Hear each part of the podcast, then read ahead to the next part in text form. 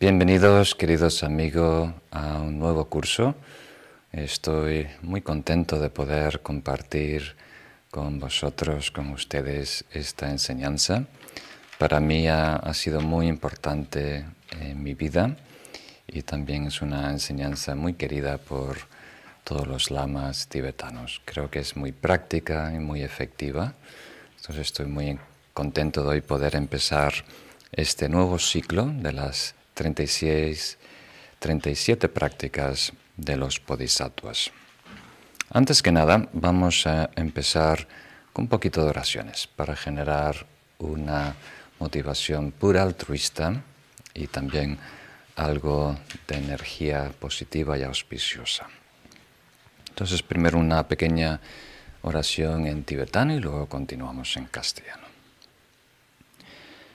all the songs of the la la demons of the chief of the jews all the jews of the jews of the jews of the jews who are the tamarinds to fool her for the chief los cuatro inmensurables. Tomo refugio en el Buda, el darme la Asamblea Suprema, hasta alcanzar la perfección. Lograré la iluminación para el beneficio de todos los seres con el mérito de las acciones generosas y las demás virtudes. Tomo refugio en el Buda al darme la Asamblea Suprema hasta alcanzar la perfección lograré la iluminación para el beneficio de todos los seres con el mérito de las acciones generosas y las demás virtudes. Tomo refugio en el Buda al darme la Asamblea Suprema hasta alcanzar la perfección. Lograré la iluminación para el beneficio de todos los seres con el mérito de las generosas y las demás virtudes puedan todos los seres tener la felicidad y las causas de la felicidad. Puedan ellos estar libres de sufrimiento y las causas del sufrimiento. Puedan ellos nunca separarse de la felicidad sin sufrimiento. Puedan ellos permanecer en ecuanimidad, libres de parcialidad, apego y aversión. Muy bien, muchas gracias. Pues vamos a ver juntos, eh, en el transcurso de este ciclo de enseñanzas que se llama en breve las 37 prácticas.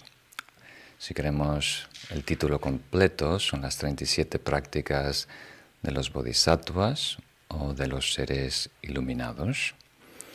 En realidad es el néctar del Dharma. Si tuviéramos que destilar la esencia de las enseñanzas del Buda, podríamos eh, extraer esa quinta esencia en estos 37 puntos vitales o prácticas, yogas, disciplinas a desarrollar. Entonces voy a compartir con vosotros cada semana una estrofa, una de estas prácticas para reflexionar y para poner en práctica tanto en el cojín como en nuestra vida diaria. Y creo que es una oportunidad muy poderosa de transformar nuestra práctica y llevarla a otro nivel. Entonces estoy muy contento. Esta para mí es una de las enseñanzas más apreciadas, más valiosas que pueden haber. Os doy una pequeña introducción, eh, invertir unos minutos y luego empezamos ya con la primera enseñanza esta semana. Vamos a referirnos a un texto clásico, un texto tibetano, breve pero muy importante. Y si queréis descargar el PDF, seguramente cerca de este vídeo vais a ver el enlace para ir a nuestra página y descargar el texto raíz o la enseñanza eh, básica. De ahí voy a hacer comentarios, dar explicaciones y también atender a, tus preguntas. cada semana, al principio de, esta charla, conferencia, voy a, invertir unos minutos en atender las preguntas de la semana anterior. Entonces, el tema principal es bodhicitta, la mente iluminada. Las causas y condiciones que nos ayudan a crecer, madurar, evolucionar al punto de engendrar o generar esta aspiración muy pura y muy noble. Y luego es la etapa de generación concretamente, que es bodhicitta y cómo activarla, cómo generarla en nosotros. Y luego hay una serie de prácticas, yogas y disciplinas de cómo mejorar, desarrollar más estabilidad, fortalecer esa bodhicitta o esa mente iluminada en nosotros. Entonces vamos a cubrir todas las prácticas en el camino espiritual, eh, vistas desde el lente, el prisma del budismo Mahayana. Particularmente, eh, una presentación muy poderosa, muy afinada, que dio uno de los grandes, grandes yogis del Tíbet, el autor de este texto, que se llama Gyaltse Togme Sampo, una persona muy importante que fue a la vez erudito y a la vez un gran yogi, llegando a los altos niveles de iluminación. O sea, todas las tradiciones le consideran un gran bodhisattva, un gran ser iluminado. Él estudió en varios monasterios Sakya, tuvo a muchos maestros Sakya y a la vez muchos maestros Kadampa, la, antigua Kadampa en ese entonces.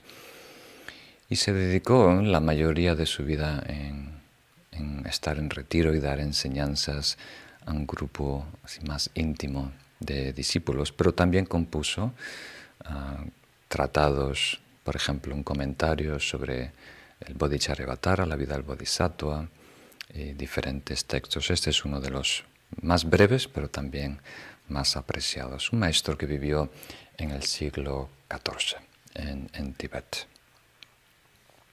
Yo recibí esta enseñanza de Kempo Tashi Sampo.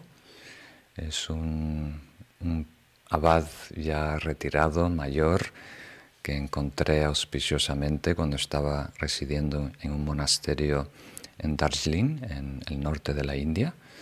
Entonces eh,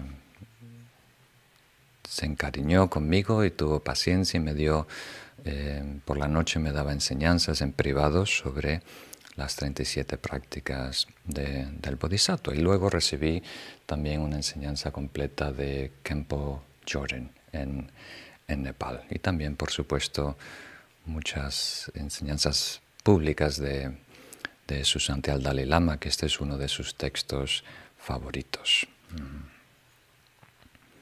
Entonces vamos a empezar, si os parece, si habéis descargado el texto y si no, vamos a poner cada estrofa en, la pantalla para lo que, da, lo que puedas ver. Entonces, por favor, toma notas de los puntos importantes.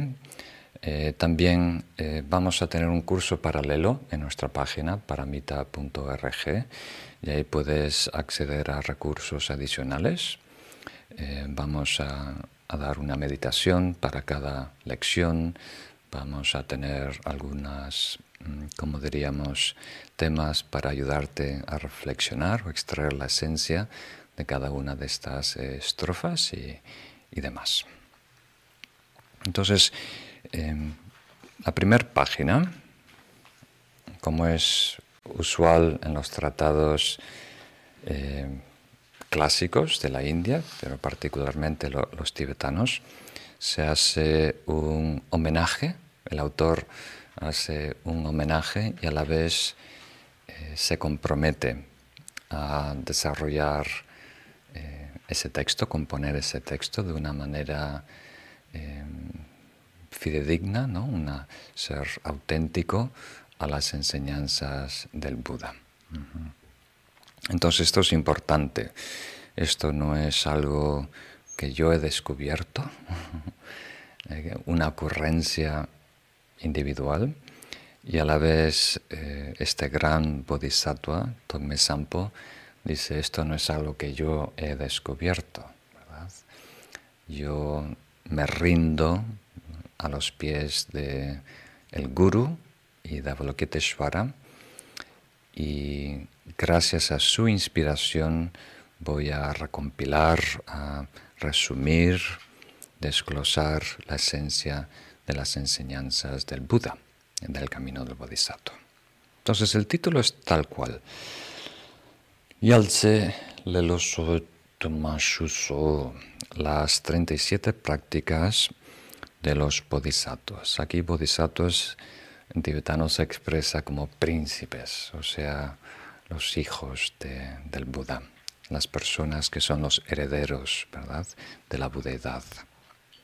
Para nosotros, nuestro vocabulario común, un bodhisattva es como un guerrero espiritual, un héroe espiritual, alguien que encarna la compasión más sublime, que adopta voluntariamente bodhicitta, que se dedica eternamente a servir al prójimo, y a desarrollar la perfección, la iluminación para mejor servir a los demás. Entonces comienza con un homenaje en sánscrito, Namo Lokeshvaraya. ¿Mm? Namo es homenaje y Lokeshvara es una palabra compuesta. Loka quiere decir mundo y Shvara quiere decir Señor o sea, el Señor del mundo. Es otra manera de mencionar Avalokiteshvara, el Buda de la compasión, el Bodhisattva de la compasión. Y después tenemos dos estrofas en donde Togme Sampo em, rinde homenaje al linaje, a toda la secuencia de maestros que le han inspirado, que le han eh, transmitido esta, esta enseñanza tan valiosa que ha transformado su vida y luego eh, aclara su compromiso, la razón por la cual está eh, componiendo este texto. Eso se dice que es muy importante para primero desarrollar humildad y eliminar todos los obstáculos que pueden surgir en la composición de un texto muy importante. Entonces lo leemos tal cual. Con mi cuerpo, palabra y mente rindo homenaje ahora y siempre al Guru Supremo y al protector Avalokiteshvara, que están exclusivamente dedicados a beneficiar a los seres, aun viendo que los fenómenos carecen de un ir y venir. Entonces, la primera línea ya dice mucho. Todo lo que yo soy, cuerpo, palabra y mente, se rinde, se postra, ahora y siempre. O sea, todo lo que yo soy, ahora y siempre, reconoce, valora, respeta, eh, hace un homenaje, se rinde al Guru Supremo y al protector Avalokiteshvara. Guru Supremo es el maestro inmediato de Tongme Sampo, que le transmitió esta enseñanza, y a la vez todos los maestros o lamas de ese linaje, el linaje de Bodhicitta o la mente iluminada.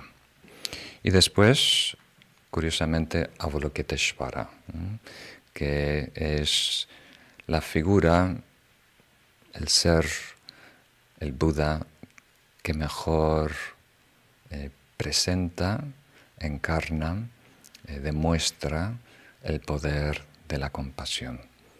Todos los Budas tienen en sí las mismas cualidades, pero cada uno, dependiendo de su trayectoria en el camino, al iluminarse tiene un matiz, ¿verdad? un tono particular.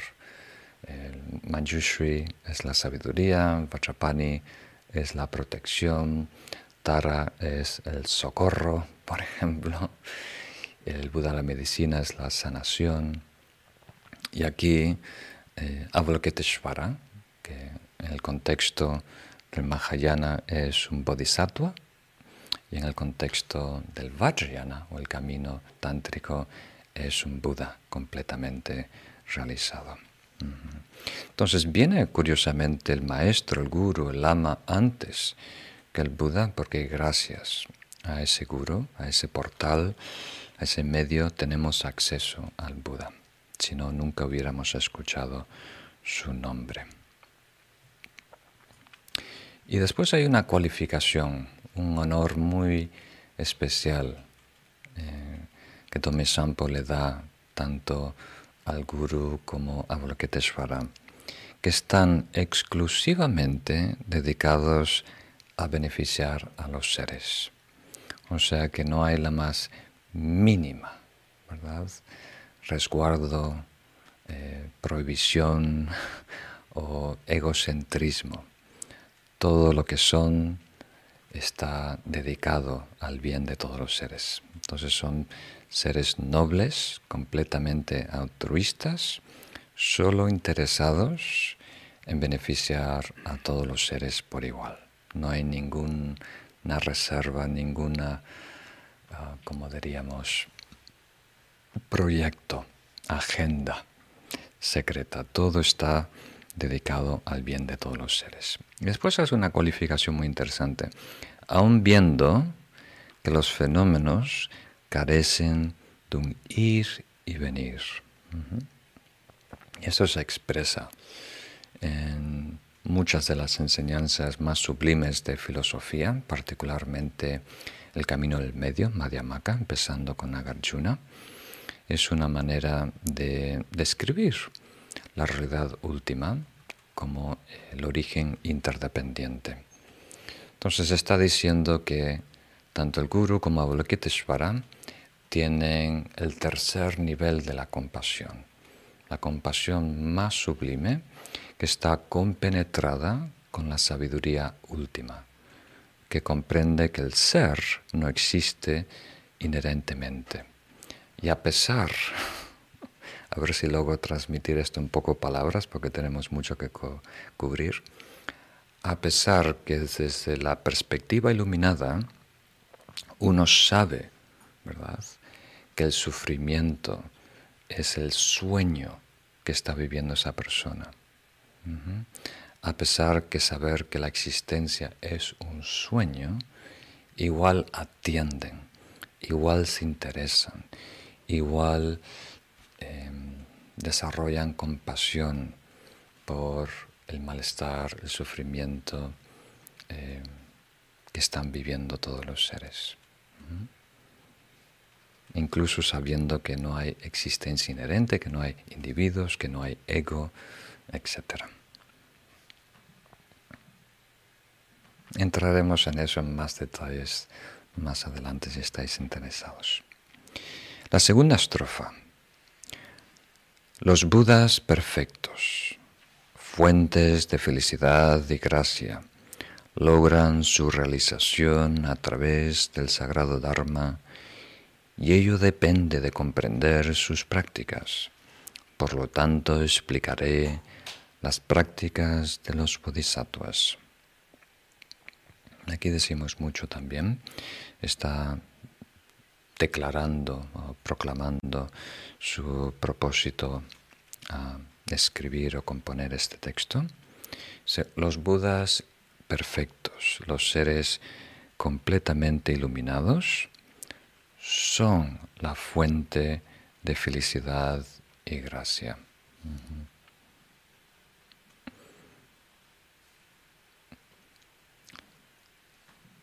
Y esto hay que rellenar varios pasos para lo que están escuchando la primera vez, me imagino.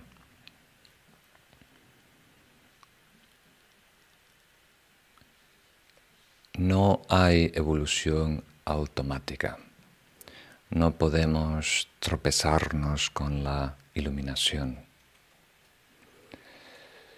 Si surge trascendencia, si hay saltos evolutivos, si hay santos y santas, si no os gusta ese nombre, si hay seres eh, iluminados, realizados, que logran adueñarse de su propia felicidad, que logran descubrir quiénes son, liberarse completamente de todos los velos,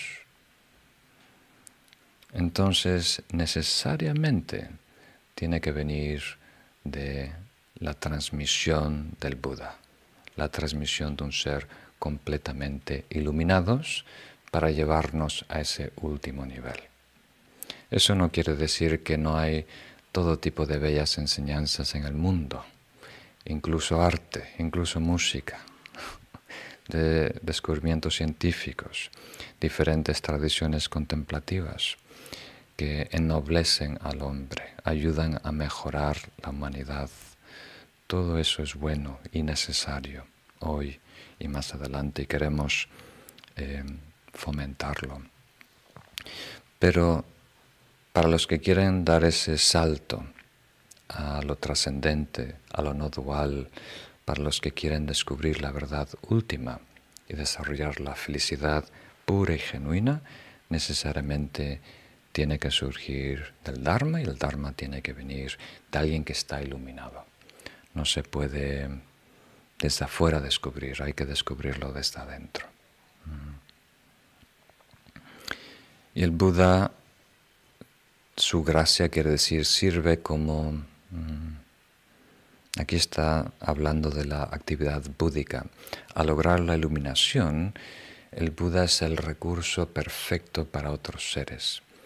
Entonces, dependiendo a nuestra apertura, a nuestro interés, a nuestra necesidad kármica, como un espejo, el Buda refleja eh, la verdad espiritual, los estados espirituales y por ende el camino hacia esa verdad o ese estado espiritual. Y ese reflejo, ¿verdad? Es la actividad búdica y es espontánea, intuitiva y muy poderosa. Entonces los budas logran la realización a la vez del Dharma de otros budas. Y ello depende, ¿verdad? La realización de llegar a la iluminación, que quiere decir tu propia felicidad y la habilidad de gracia, la habilidad de ayudar al prójimo. Entonces, poder lograr tu propia, como diríamos, liberación, perfección, felicidad suprema y estar empoderado para mejor servir y ayudar a otros. Eso depende de comprender las prácticas para hacerlo, cómo hacerlo, cómo llegar a ese punto, cómo evolucionar, cómo crecer. No es un evento cósmico, no tiene que ver con la astrología, ¿verdad? No tiene que ver con la evolución orgánica o biológica.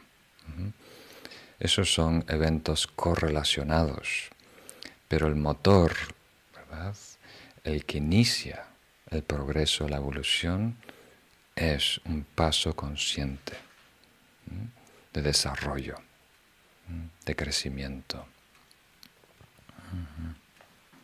Y para eso hay que saber no se logra al azar, no es algo mágico, eh, nadie lo puede hacer por nosotros. Entonces cuando decimos la ayuda del Buda, la ayuda de los maestros, la gracia y demás, eh, no es que alguien nos rescata directamente, sino que alguien nos inspira, ¿verdad? Nos empodera con los recursos para nosotros poder hacer el cambio internamente. Nadie puede hacer ese cambio por nosotros. Nadie puede transitar el sendero por nosotros. Nos pueden fortalecer, nos pueden animar, nos pueden inspirar, pueden señalizar el camino y describir los errores o los desvíos, ¿no? Pero cada uno de nosotros tiene que dar esos pasos y es muy importante saber con mucha precisión cuáles son los yogas, las disciplinas, las prácticas, los pasos y cómo ejecutarlos. Es parte ciencia y parte arte. Por lo tanto, ¿verdad? Ahora que estableció esta premisa, por lo tanto, explicaré las prácticas de los bodhisattvas. Para todos aquellos que quieran tener esos recursos, que quieran mejorar, evolucionar, crecer y lograr la iluminación para su felicidad y para beneficiar a los demás. Muy bien. Entonces, con esa breve introducción, si os parece, empezamos hoy ya con la primera práctica, con la primera estrofa.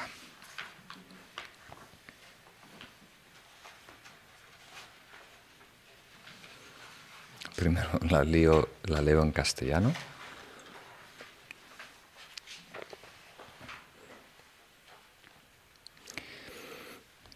Para liberar del océano de samsara a ti y a los demás, ahora que has obtenido con tanta dificultad esta gran barca dotada de libertad y fortuna, la práctica de los bodhisattvas es estudiar, reflexionar y meditar sin distracción alguna día y noche.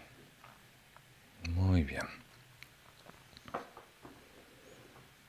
Entonces vais a ver que cada estrofa es compacta, ¿no? Tiene, tenemos que desglosar.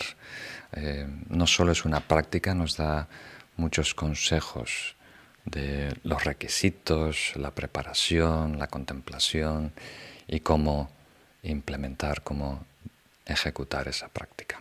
Entonces la primera línea, la primera parte nos dice, para liberarnos del océano de samsara, uno mismo y los demás. Entonces esto podemos llamarle la premisa de esta primera práctica, esta primera estrofa, para aclarar que estemos hablando de lo mismo, que todos estemos interesados en lo mismo, porque a lo mejor no coincide con tus expectativas. Me atrevo a decir que eso es lo más probable. Yo cuando empecé a estudiar budismo no coincidió con mis expectativas, ¿no? Porque naturalmente llegamos más que nada por afinidad, algunos por curiosidad intelectual, la filosofía budista es muy sofisticada, algunos buscan respuestas, es muy interesante que el budismo no requiere una fe ciega, siempre se explica el porqué de lo que hacemos. Algunos se acercan por necesidades más inmediatas, ¿verdad? Tienen estrés, ah, incluso ansiedad o depresión. Ya han escuchado que, por ejemplo, el mindfulness tiene su origen en el budismo y le gustaría ir a la fuente y tener acceso más técnicas de meditación para ayudar a reducir sus, como diríamos, mm, malestares. Entonces buscan ayuda terapéutica, ¿no? sentirse mejor, tener más tranquilidad. O sea, hoy en día lo que más busca la gente es dormir bien, curiosamente. Meditaciones para poder dormir más este año. Pero también hay mucho estrés, mucha ansiedad, mucha incertidumbre, mucha, mucha depresión. Entonces muchos se acercan al budismo porque han escuchado que hay meditaciones muy beneficiosas. Y otros buscan magia, ¿verdad? Especialmente en el budismo tibetano, eh, rituales y como diríamos, diferentes. Eh, entonces buscan algo de magia o ciertos poderes extrasensoriales o quieren escuchar de los chakras y de las energías, ¿verdad? Entonces hay todo tipo de, como diríamos, expectativas que asociamos con el budismo o con el budismo tibetano. Y hay todo tipo de intereses que nos acercan a interesarnos por la metafísica o la psicología budista o la meditación o la filosofía. Entonces, aquí empieza Tongme Sampo, ya hace más de 600 años, aclarando esas expectativas, para liberar del océano de samsara a ti y a los demás. O sea, considera, ¿verdad? Considera esta motivación como la motivación primaria de nuestro interés en el desarrollo espiritual y en este curso. Océano de Samsara puede ser nuevo para vos, para algunos de vosotros. Océano, por supuesto, es una metáfora, ¿verdad? Samsara se refiere a la existencia cíclica. Y todo el mundo, cuando lo escucha, piensa que lo entiende. Samsara, existencia cíclica. Ok. Vida mundana. Ok. Vale. Ya está. Pero es delicado, ¿verdad? O sea, dentro de samsara, el Buda, los seres iluminados, incluyen todo lo que nosotros conocemos. Todo. Ahí también se incluye planeta Tierra, ¿verdad? Hasta los lugares lindos del planeta Tierra, como las Bahamas, Río de Janeiro, Punta del Este, Ibiza, Monte Carlo, todo está ahí. Incluso paraísos fuera de este planeta, incluso lugares infernales. Todo es samsara. Y es más, samsara es tan grande que no es espacio físico. Samsara es un modo de existir, la existencia dualista, la existencia que parte de la ficción del yo, del ego. Entonces, se usa la metáfora del océano porque, curiosamente, para los tibetanos era algo tan raro hablar del océano, ¿verdad? Es un, un país que no tiene acceso al mar, aunque tiene lagos enormes, gigantes y bellísimos, pero esto viene de la antigua India, el gran océano, que es un lugar muy hostil, ¿verdad? Si tú estás perdido, atrapado en una barca donde hay corrientes, hay vientos que te sacuden, hay oleaje, ¿verdad? Entonces, hoy en día en nuestra vida estamos sacudidos. Si somos honestos, estamos, como diríamos, manipulados de aquí para allá por los vientos kármicos, ¿verdad? por eh, nuestras tendencias, nuestros caprichos, nuestros patrones conductuales, los estados emocionales, el nerviosismo del egocentrismo, ¿verdad? Nuestra confusión, ¿verdad? Todo ese miedo, todas esas esperanzas, todo ese vacío existencial crea una tormenta, crea, como diríamos, muchas convulsiones, mucho movimiento, mucho, mm, mucha presión. Entonces no estamos plenamente libres. Entonces, a esa existencia en donde no hay libertad, nuestra libertad es parcial, muy limitada. Estamos, como diríamos, atrapados por ciclos kármicos, obligados a envejecer, morir, renacer una y otra vez, y manipulados por todos los velos conceptuales y emocionales. Entonces, esta existencia que conocemos, si queremos liberarnos a nosotros de todo sufrimiento burdo y sutil, físico y mental, de toda limitación y ser plenamente nuestro máximo potencial, e incluir a todos los otros seres también en ese empeño, en esa misión, entonces estamos hablando lo mismo. Dice Gyaltse Tome Sampo. Entonces esto puede interesarte. Si tienes esta audacia, esta valentía, casi atrevimiento en considerar que podemos mejorar radicalmente nuestra vida, nuestra existencia y beneficiar a los demás, entonces lo siguiente.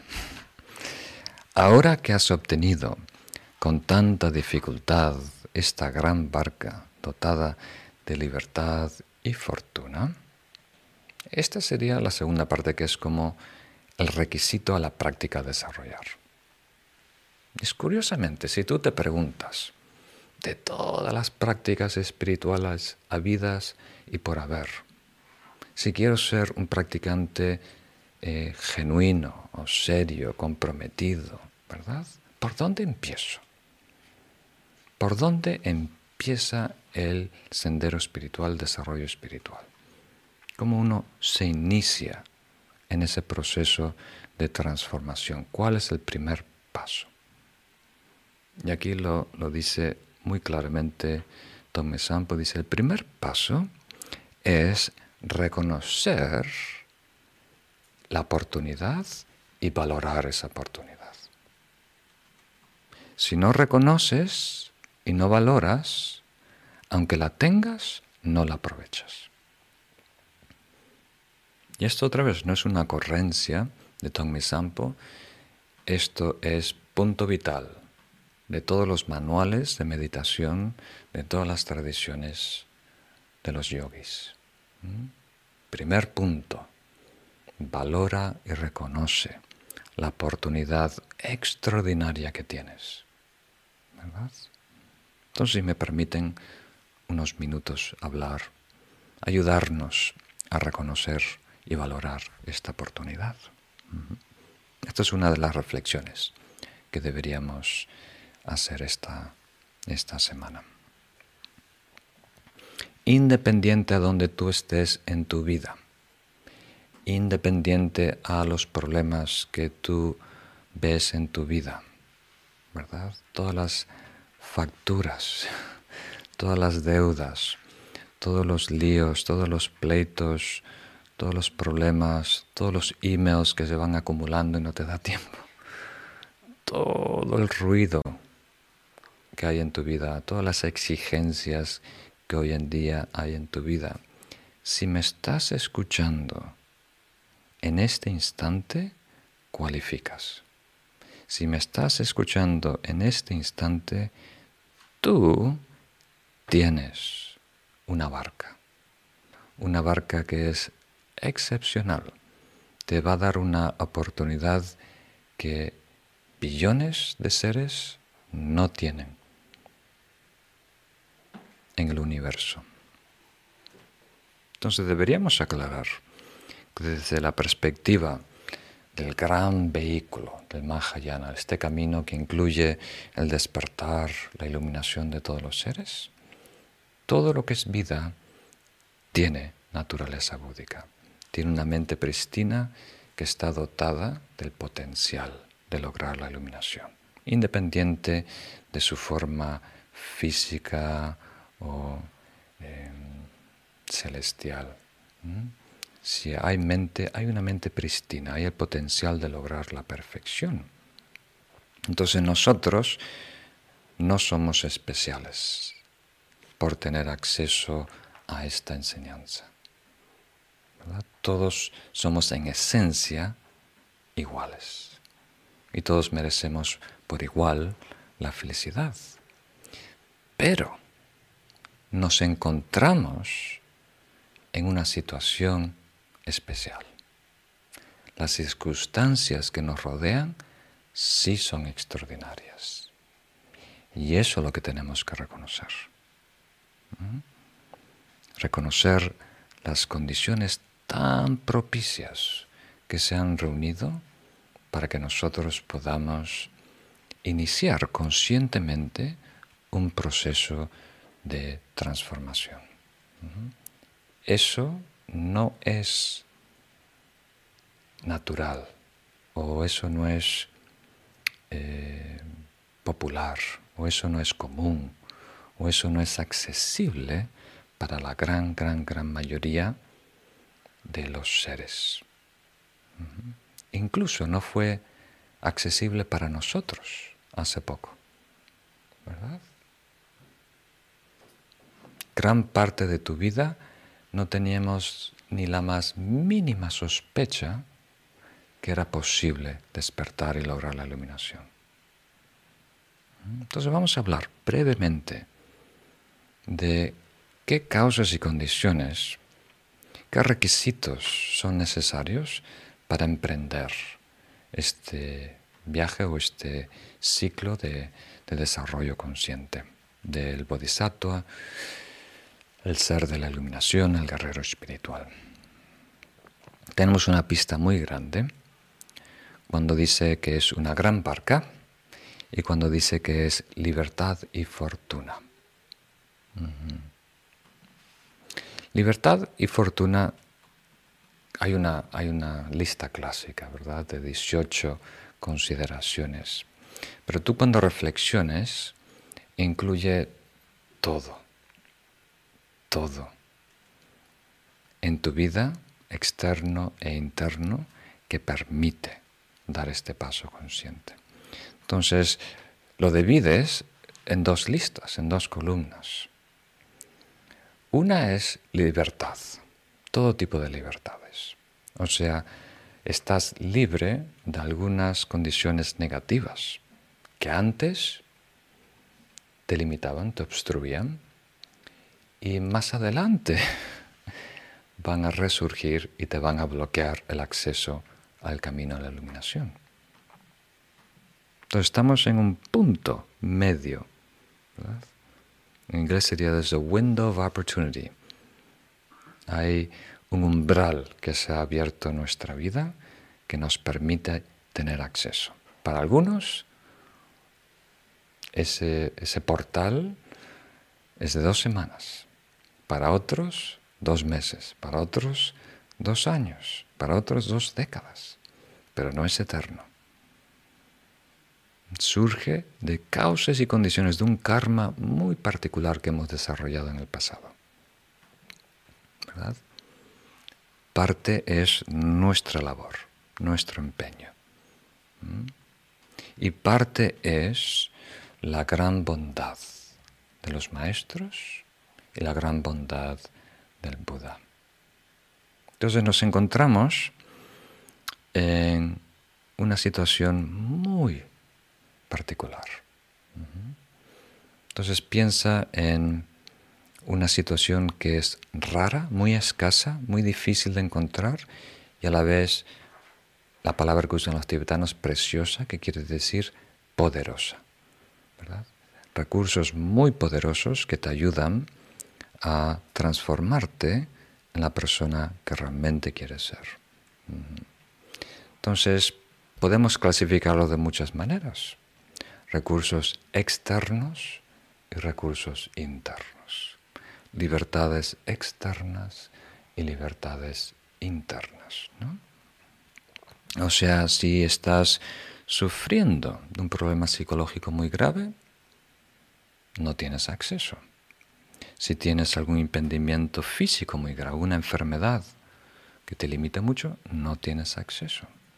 Si vives en un lugar muy hostil, una guerra, no tienes acceso. Si, eres atrapado, esclavo, no tienes acceso.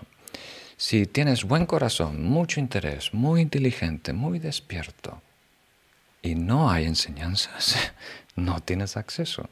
Entonces tiene que ser un momento histórico en el desarrollo de un planeta en donde ha surgido un ser iluminado. Ese ser iluminado ha enseñado. Esa enseñanza se mantiene viva.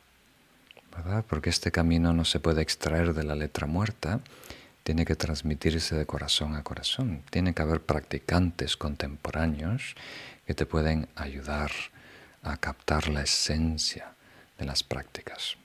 Entonces tiene que haber eso allá afuera, ¿verdad? El Buda, las enseñanzas, eh, practicantes, tú tienes que tener salud, libertad, tiempo, energía y a lo mejor lo más precioso de todo, interés. Valora, valora tu interés. Eso es muy raro. No, esto no, no requiere fe ciega. Simplemente mira alrededor tuyo. ¿Cuántas personas están interesadas en el despertar de la humanidad? ¿Cuántas personas ven como prioridad en su vida elevar la humanidad, desarrollar eh, las prácticas para lograr el despertar de los seres? ¿Quién? ¿Cuántos? incluye todos, ¿verdad? Todos los continentes. Ahora estamos casi 7 billones, en castellano se dice mil millones y medio de personas, ¿verdad? En este planeta. Si no incluimos las otras especies, si no incluimos otros planetas, que en la cosmología budista es un universo muy poblado, solo hablando de esta humanidad terrícola, ¿verdad? Ya estamos en un momento muy bueno a nivel de, sociedad y cultura, ¿verdad? ¿Cuántos quieren? Vamos a dejar el pueden a un lado. ¿Cuántos quieren? ¿Cuántos tienen interés?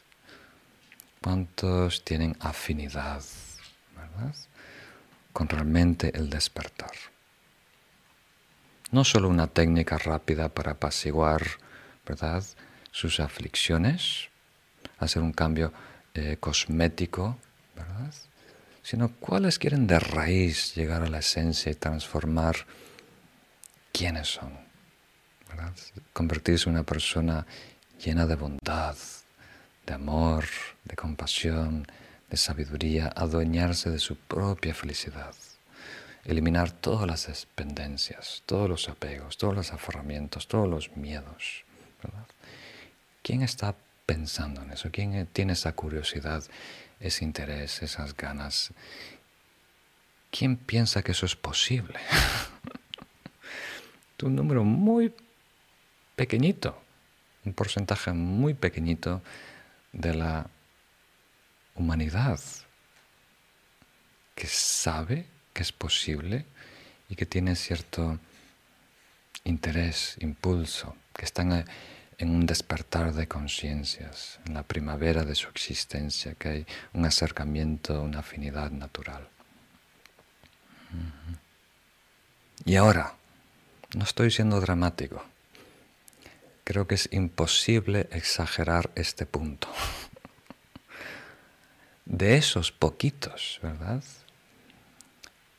que se encuentran, ¿verdad? Eh, en este despertar, en esta primavera. ¿Cuántos realmente plantan una semilla? ¿Cuántos dan un paso voluntario e inician ese ciclo de transformación? Porque llegamos aquí gracias al karma antiguo, ¿verdad? Karma positivo, mérito, virtud. Entonces, eso se quema, es combustible, el karma es energía, ¿verdad?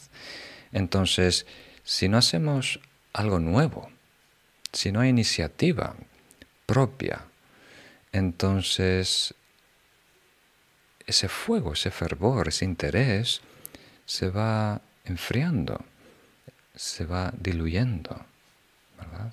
Vamos decayendo otra vez en el oleaje de samsara.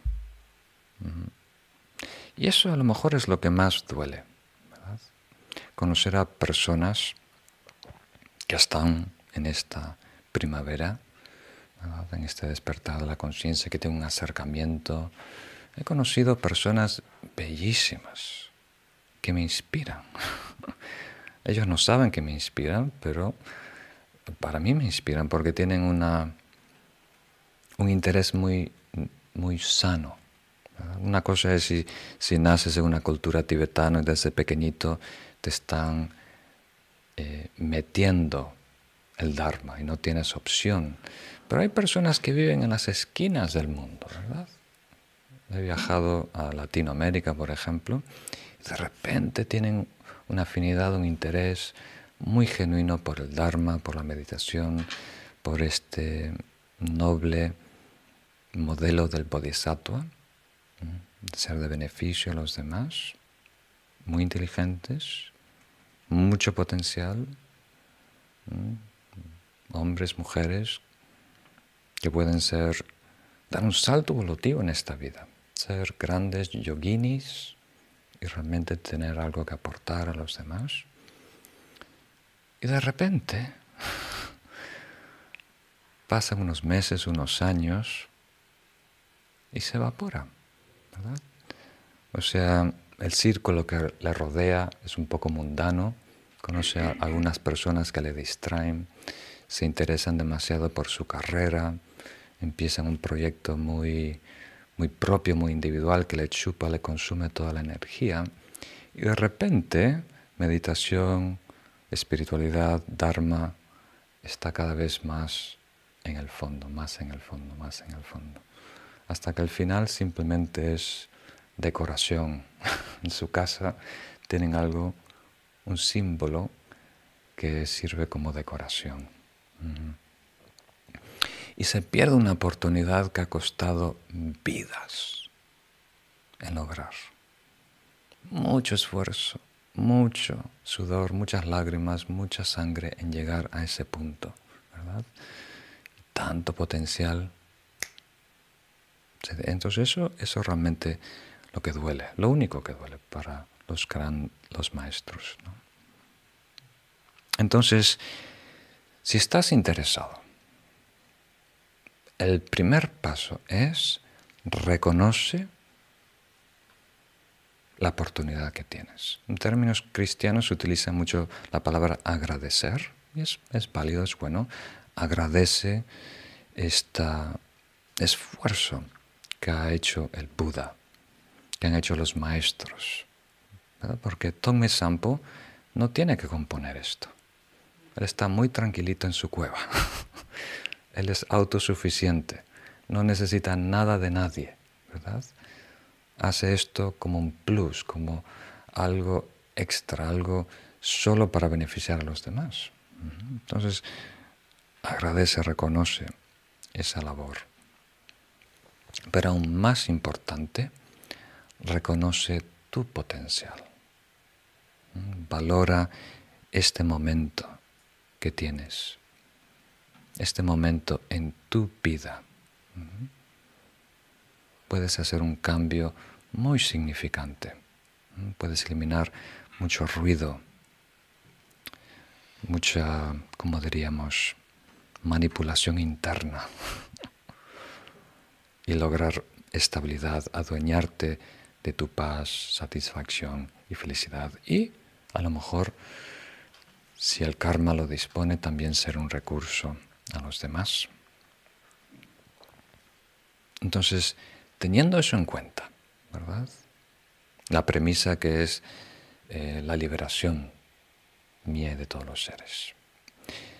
Ahora, el primer paso es reconocer la oportunidad, que es muy rara y muy poderosa y que se nos va de las manos si no hacemos algo consciente, algo voluntario, si nosotros no empezamos a crear nuevo mérito, nuevo karma.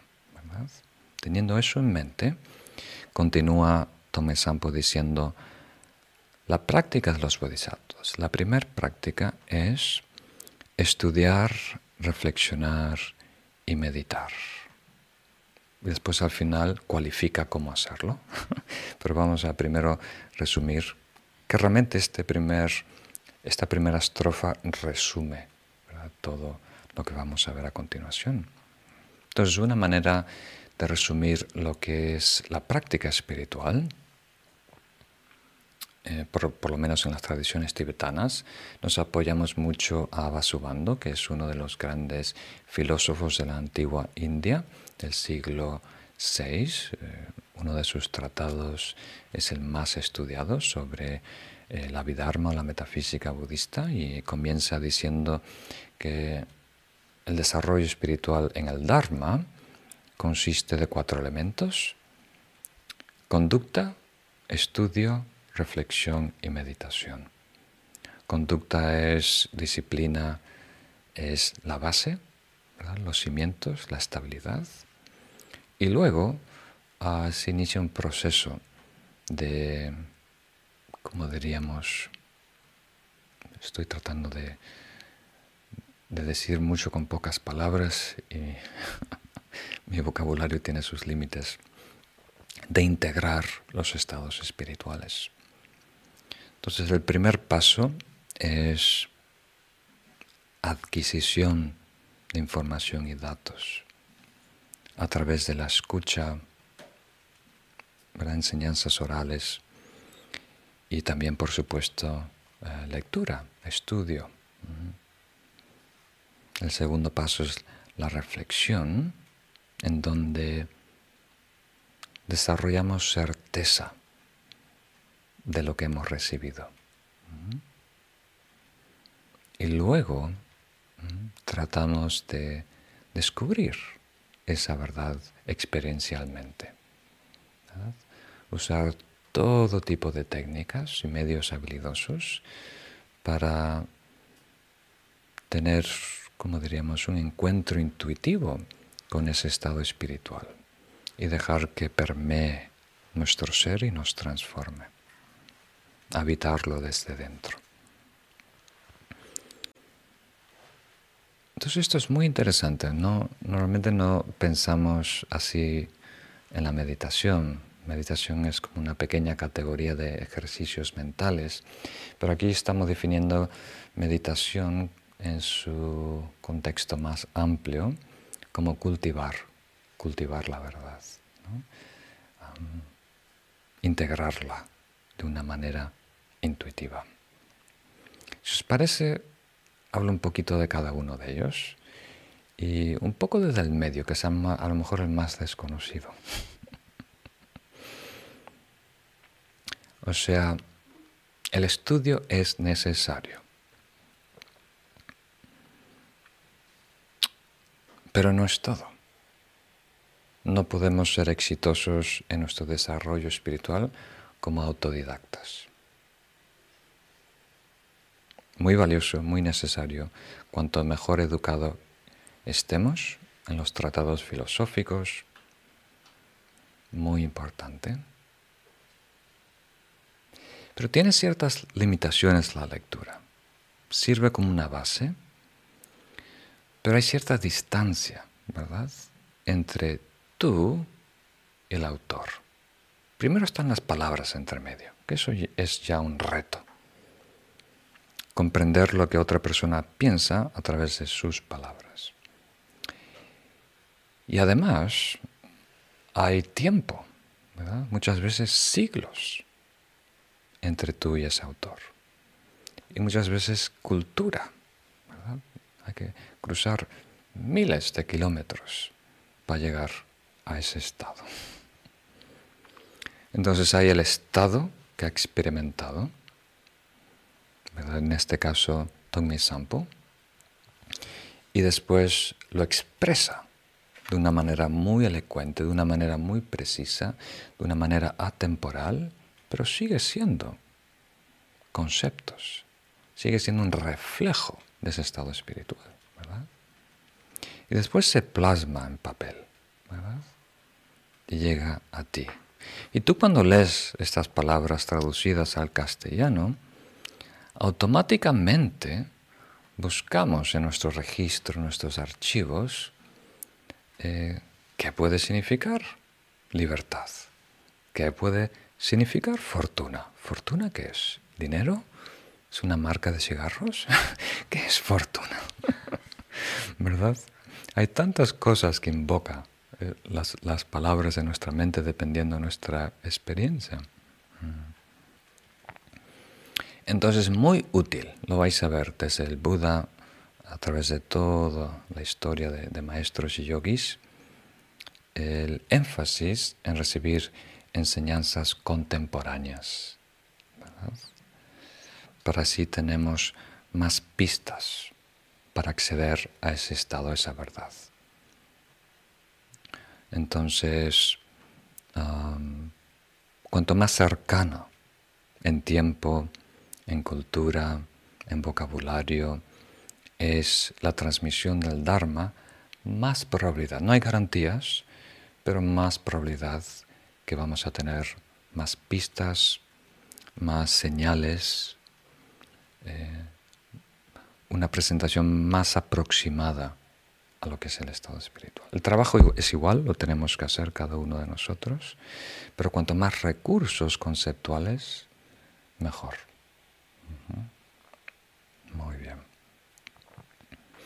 Entonces, a través del estudio, que puede ser lectura, puede ser eh, escuchar enseñanzas orales, eh, puede ser incluso tomar notas, hacer ensayos, hacer diagramas. Hay personas que aprenden de diferentes maneras.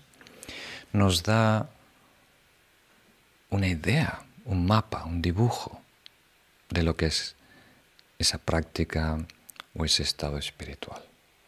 Y luego tenemos que atravesar un proceso en donde escudriñamos, en donde digerimos esos datos, los procesamos dentro de nosotros y tratamos de eh, que todos tengan coherencia, que todos esos elementos de alguna manera estén, como diríamos, mm, en armonía, como si fuera un rompecabezas que se, que se arma y revela una, imagen. Entonces, si lo podemos comprender, si podemos comprender, por ejemplo, qué es la meditación, yo os acabo de decir que no es un ejercicio mental, aquí estamos describiendo la meditación como cultivar un estado espiritual o una verdad. Entonces tienes esa pista, cultivar verdad o estado espiritual, un proceso de integración, son pistas. Entonces si tú reflexionas, reflexionas, contemplas esas pistas que has leído y escuchado, y tratas de verlas de diferentes ángulos para que esa definición de meditación nueva que estás desarrollando pueda satisfacer amor, desarrollo de amor, el desarrollo de la conducta, el desarrollo de una absorción meditativa, el desarrollo de la sabiduría. Si la idea es tan pura, tan correcta, tan ajustada, tan precisa, que funciona en diferentes aspectos del camino de desarrollo espiritual, entonces eso te da más certitud, más confianza, que tienes una comprensión más acertada. No estás, eh, como diríamos, repitiendo las palabras de otro, y ahora es, tuyo. Es tú. Entonces la primera, podemos decir, el estudio nos da la sabiduría del conocimiento, la reflexión nos da la sabiduría de la comprensión y la meditación nos da la sabiduría intuitiva o experiencial. Entonces me han pedido varias personas que en el futuro de algún curso, algún entrenamiento, algún taller, sobre cómo reflexionar, cómo contemplar y si hay necesidad, si hay interés, lo haré porque creo que es, muy, muy valioso y muy necesario. Es muy difícil ir de la teoría a la práctica exitosamente, sin cruzar el puente de la reflexión y la contemplación, sino, por lo menos de, en esta presentación, del budismo Mahayana, que todas las tradiciones tibetanas comparten. Meditar es cultivar, que quiere decir que ya tienes la verdad. Ya tienes la verdad. Ahora estás tratando de reconocer el estado desde adentro experiencialmente, primer paso, y el segundo, cultivarlo, quiere decir regresar una y otra vez para hacerlo cada vez más estable, cada vez más natural. Y como dije, que permee nuestro ser. Entonces, sin esa certeza, ¿verdad? Sin, sin una visión más afinada, más afilada, más justa, más armoniosa de esa práctica o de ese estado espiritual, va a ser muy difícil eh, descubrirlo desde adentro. Muy bien. Y ahora que tenemos una, una introducción a estos pasos, la cualificación que hace al final es muy importante. ¿Cómo estudiar? ¿Cómo reflexionar? ¿Cómo meditar? O sea, cómo desarrollarnos, cómo crecer, cómo madurar en el camino, sin distracción alguna día y noche. Sin distracción alguna día y noche. Esta es la peor noticia de todos. Esto es lo peor. Mm, el ego no quiere escuchar esto. El ego quiere operar como un león, ¿verdad? No sé si habéis visto alguna vez estos documentales naturales, se dice, en, África casi siempre, en donde siguen, ¿verdad?, un, grupo de, leones. Y ellos tratan de hacerlo interesante, mostrar los episodios más como diríamos, pero la mayoría del tiempo están acostados, como el gato en tu casa, con la panza arriba tomando el sol. Entonces, el león es un predador apex, ¿no? Está arriba en la cadena alimenticia, entonces no teme a nadie. Y come una vez cada tanto. Entonces lo que quiere es descansar días tumbado, ¿no? relajado, y de repente ver su presa, su comida, lo más cerca posible, correr muy rápido por 60 segundos, ¿verdad? Morderle el cuello, derrumbar su presa y después comerse muy rápido antes que vengan las hienas llenas y en, yo qué sé, devorar, llenarse la panza en 10 minutos y después estar tumbado tres días más. Entonces, nuestro ego naturalmente tiene ese impulso. Queremos correr muy rápido por unos segundos, capturar nuestra presa, devorarla y después panza para arriba tres días. y el camino espiritual es justo lo opuesto. Creo que es Patro Rinpoche, da una analogía muy buena, dice, el practicante del Dharma es como una vaca, lo opuesto al león, ¿verdad? Que está en la pradera comiendo pasto.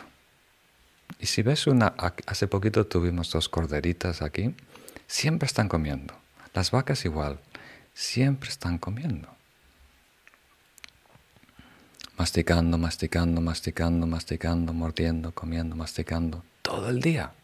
Y después por la noche vomitan lo que han masticado y lo siguen rumiando, ¿no? Lo siguen masticando, masticando, masticando, masticando. Entonces, un practicante del Dharma debe ser así. Ver el Dharma, las enseñanzas espirituales, como alimento, como nutrición, que se debe extraer constantemente, gradualmente. No es algo que se conquista, no es algo que se devora,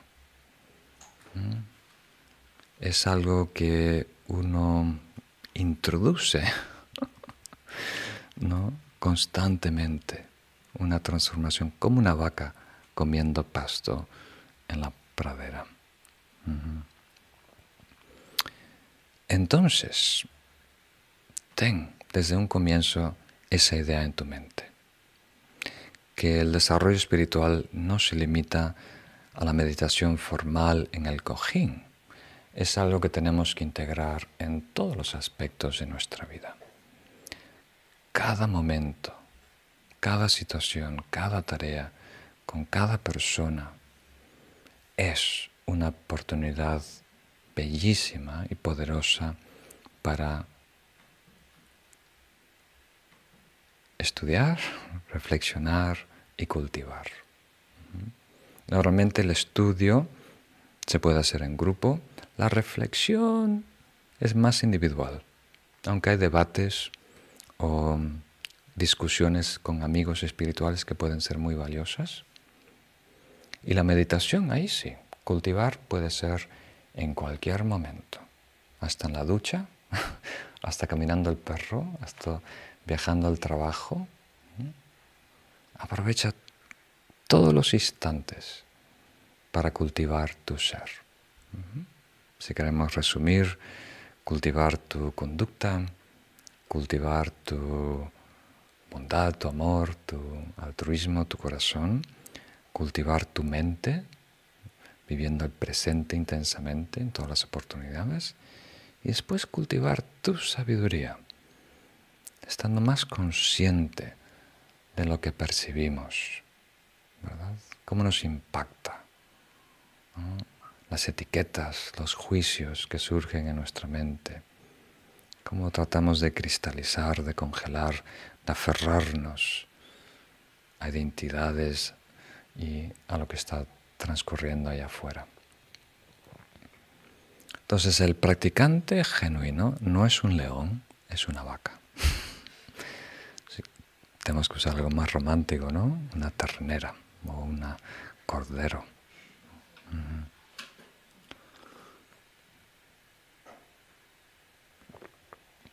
Muy bien.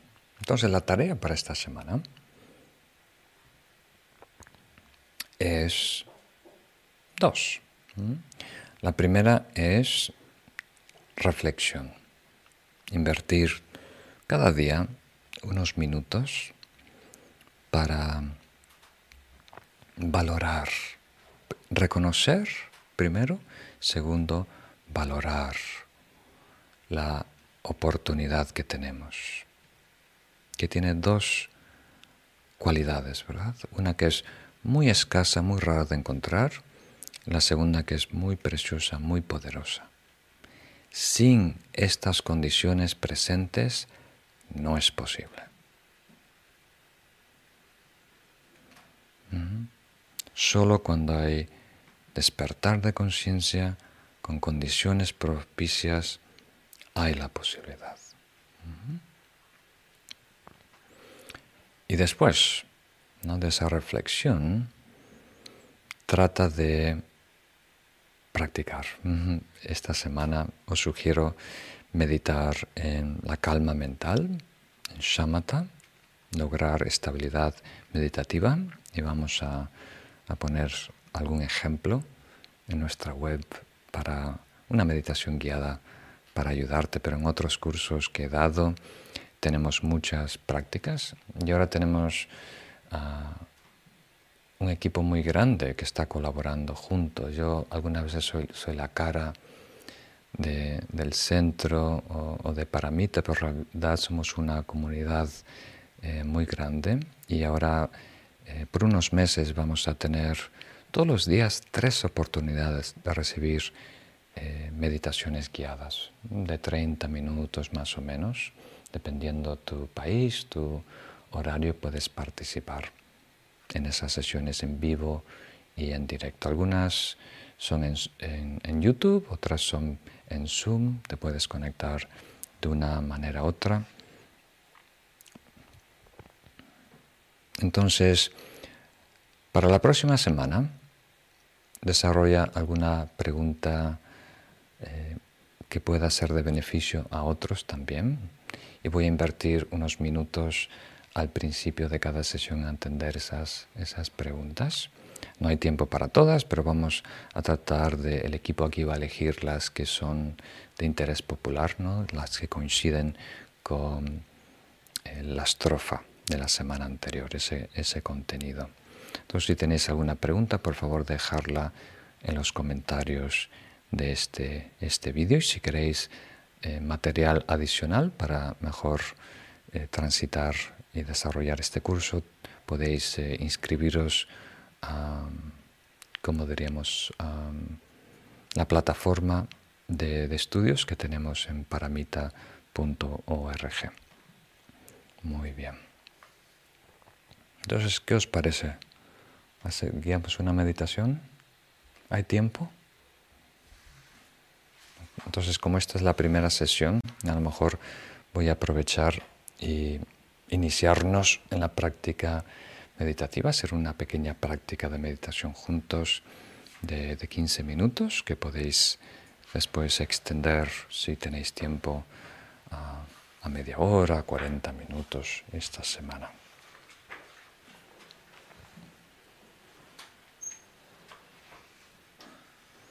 Entonces, por favor, adoptar una postura cómoda y erguida.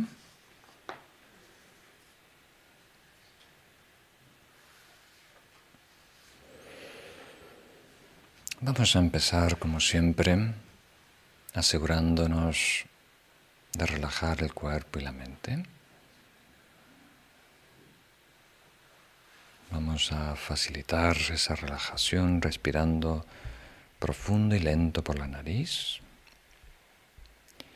Respiraciones abdominales, sintiendo, imaginando que el aire baja por el cuerpo.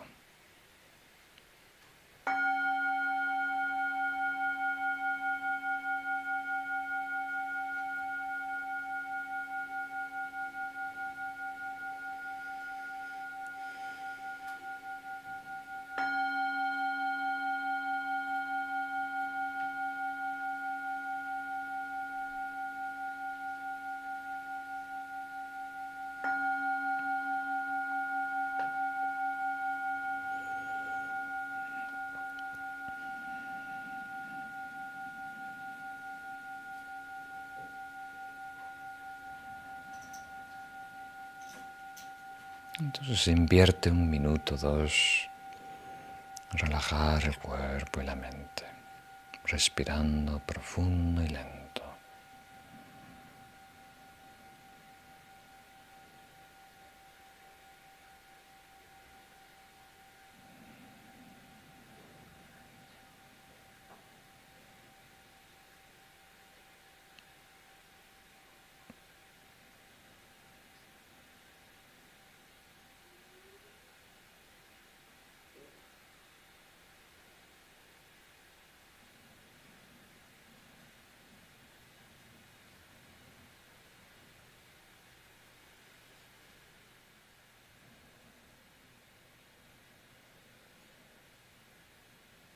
Al exhalar soltamos toda la tensión.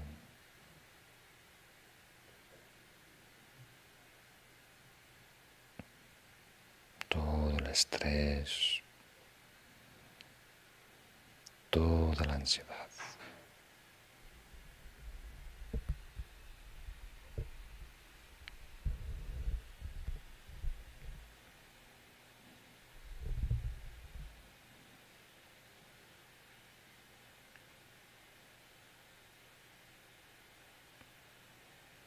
Y al exhalar también soltamos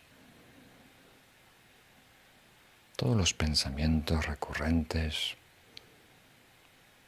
todas las memorias amargas que nos persiguen, todas las preocupaciones, de lo que se acerca.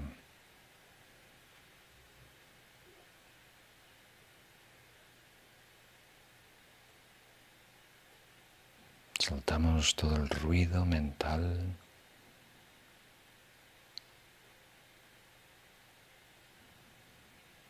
Incluso soltamos la propia respiración. permitiendo que el cuerpo recupere su ritmo natural, como las olas del mar.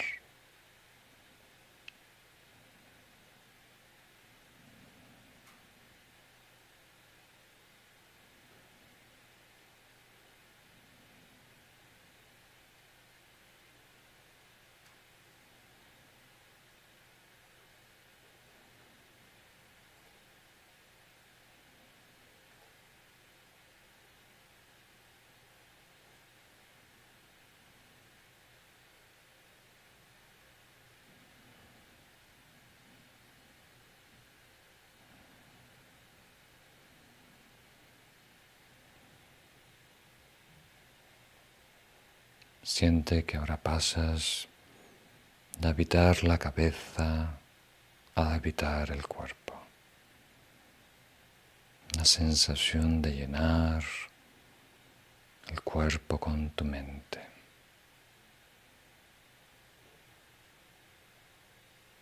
Desde los pies a las manos, a la coronilla,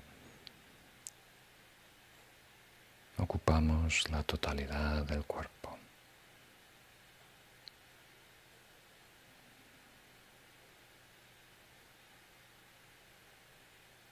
Sentimos la mente cada vez más compenetrada con el cuerpo.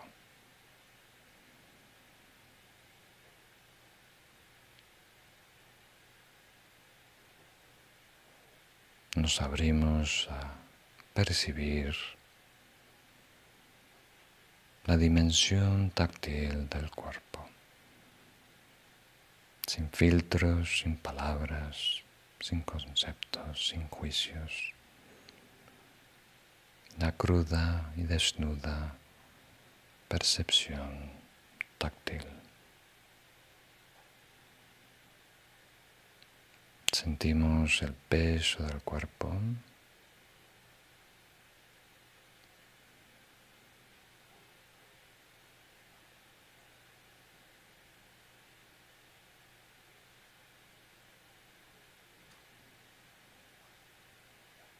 su solidez,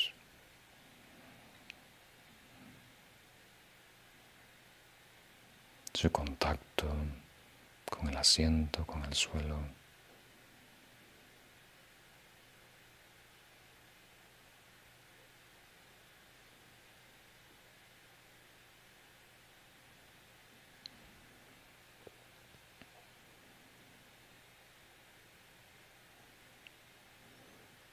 Pasamos a percibir la piel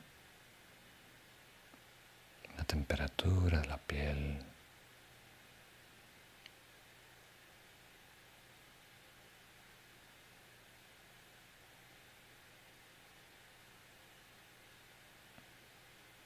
La ropa que llevamos puesto.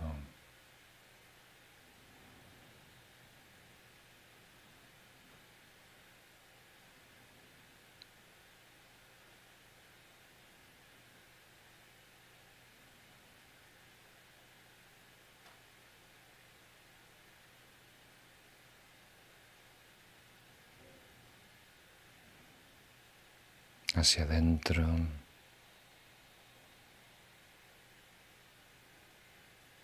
Encontramos la respiración interna, los movimientos del cuerpo con cada respiración.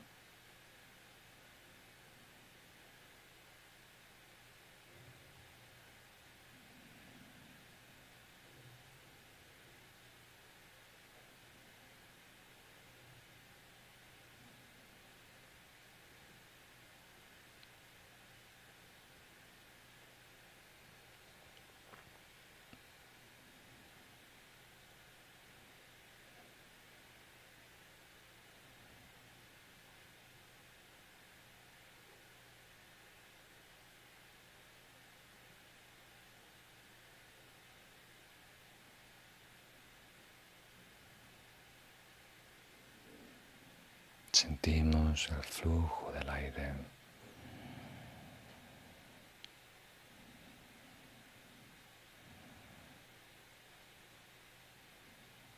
Los pulmones llenándose, soltando el aire, el diafragma extendiéndose, contrayéndose. Permitimos que el proceso, que el ritmo de la respiración sea lo más natural posible. Contentos y satisfechos con meramente presenciar la dimensión táctil de la respiración interna.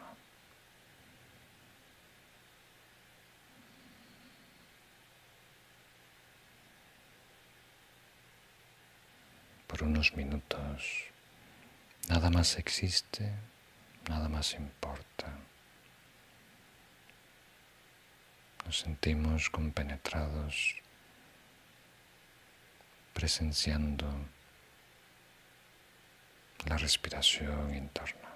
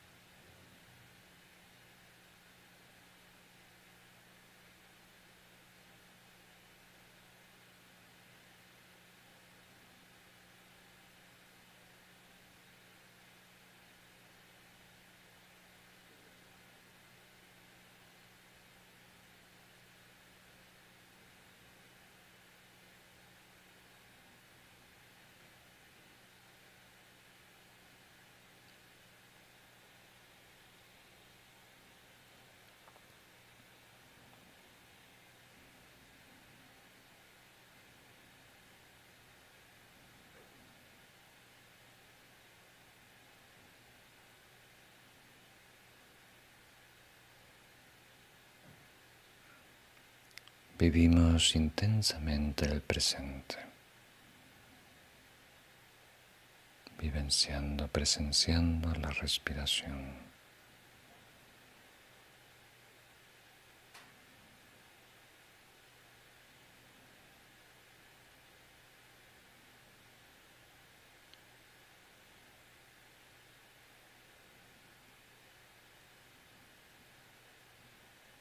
Poco a poco la mente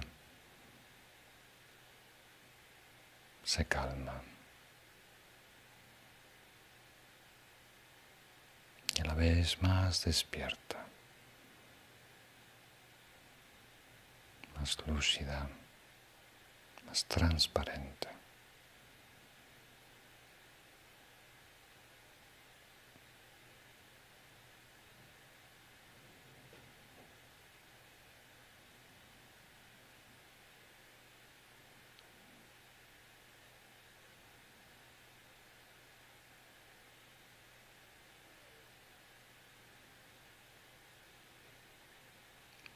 Este espacio de tranquilidad y claridad, reflexionamos sobre la enseñanza de hoy.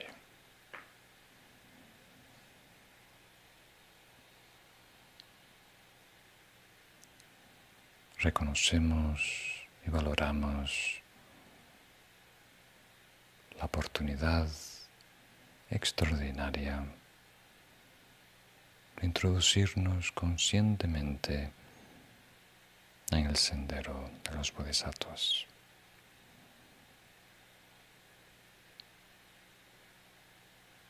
empezamos reconociendo nuestras libertades.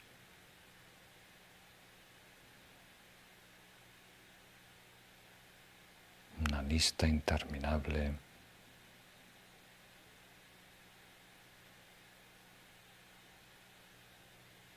Estamos libres de enfermedades graves que nos impiden la práctica.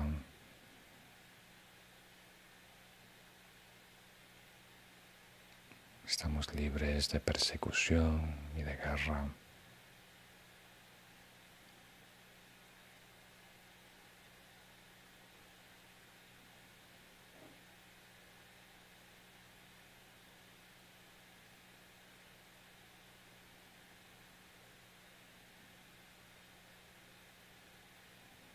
De todo tipo de incapacidades que nos bloquean el acceso al Dharma.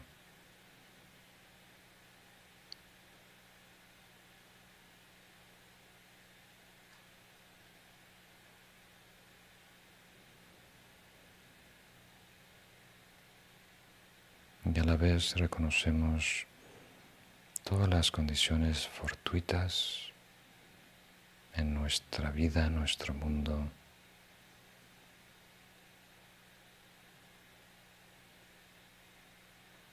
Estamos viviendo un ciclo auspicioso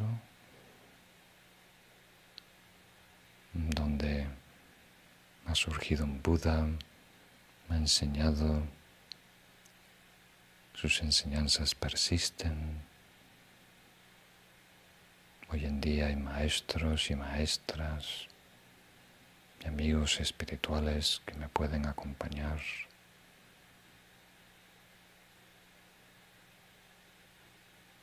Hay textos y libros que puedo leer.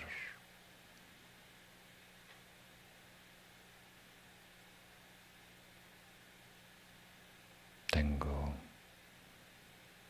cierto ocio, cierta paz, cierta libertad en mi vida, cierto tiempo.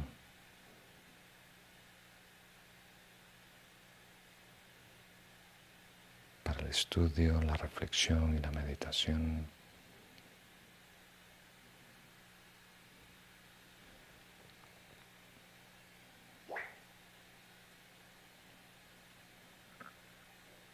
Estoy en una fase de mi vida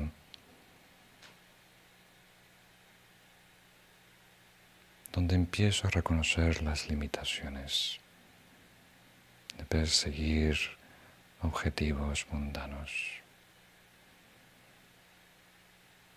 Empieza a surgir un genuino interés por el desarrollo espiritual, por el Dharma, por acercarme a los estados espirituales.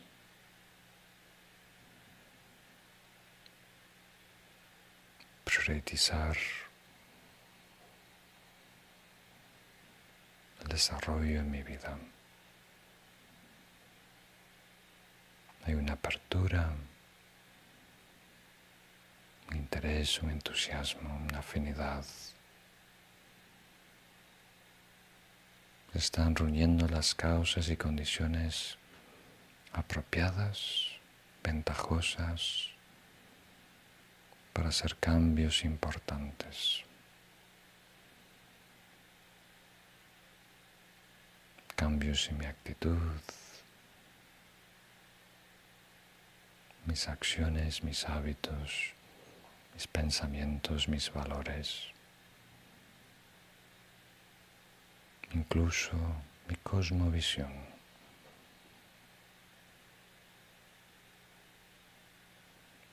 Todo eso es posible y antes no lo era.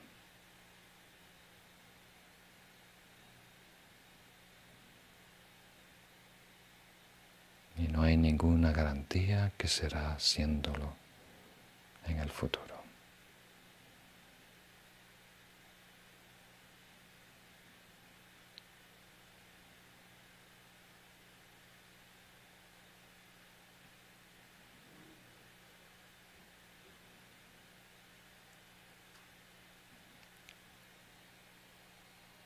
Y ahora que hemos reconocido algunas de las condiciones externas, internas, propicias para el desarrollo, reflexiono brevemente valorando lo que puedo lograr con estas circunstancias en esta vida, el impacto que puede tener en mi existencia y en los demás.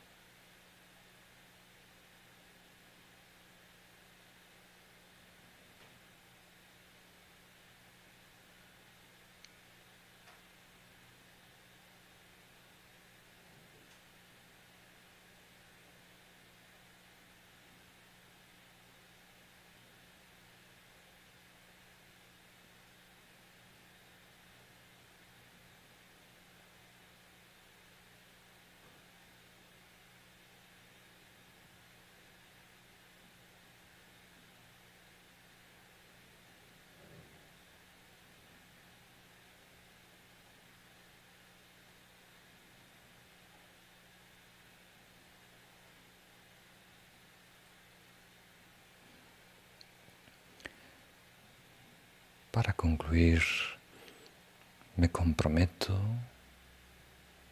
conmigo mismo de no desperdiciar esta bella y poderosa oportunidad.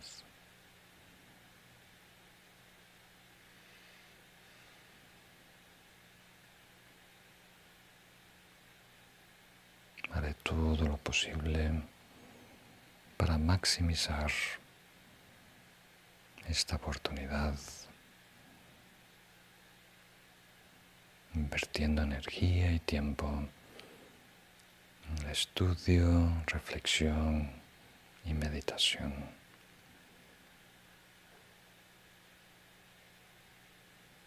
La aproximación consciente a los estados nobles espirituales. Que me ayudarán a liberarme de todas las fuerzas negativas que influyen en mí y a la vez desarrollar libertad, autonomía, una felicidad sostenible.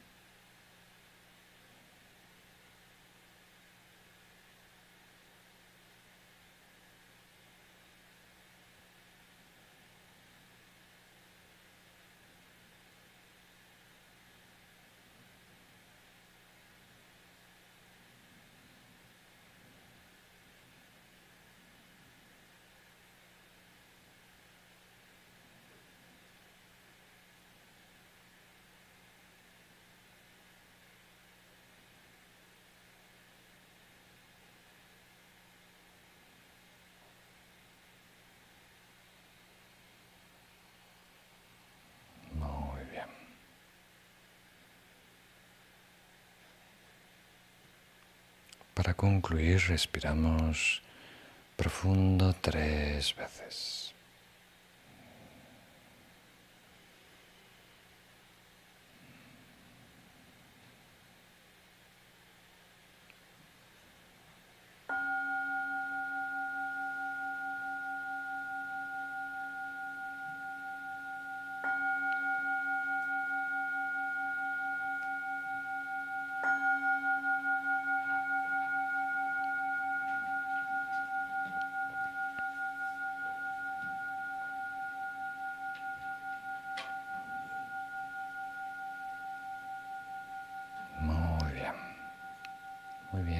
Queridos amigos. Con eso concluimos la lección. Si descargáis el texto vais a ver que las 37 prácticas van a ser poderosas, profundas y en algunos casos exigentes. Entonces, a continuación, cada lección lo voy a explicar a dos niveles. Un nivel más literal, siguiendo eh, la postura tradicional, como si fuéramos un bodhisattva que está dedicando su vida a desarrollar estas prácticas en retiro y demás. Y después a un segundo nivel en donde tratamos de extraer claves para integrar en nuestra vida a nuestro nivel.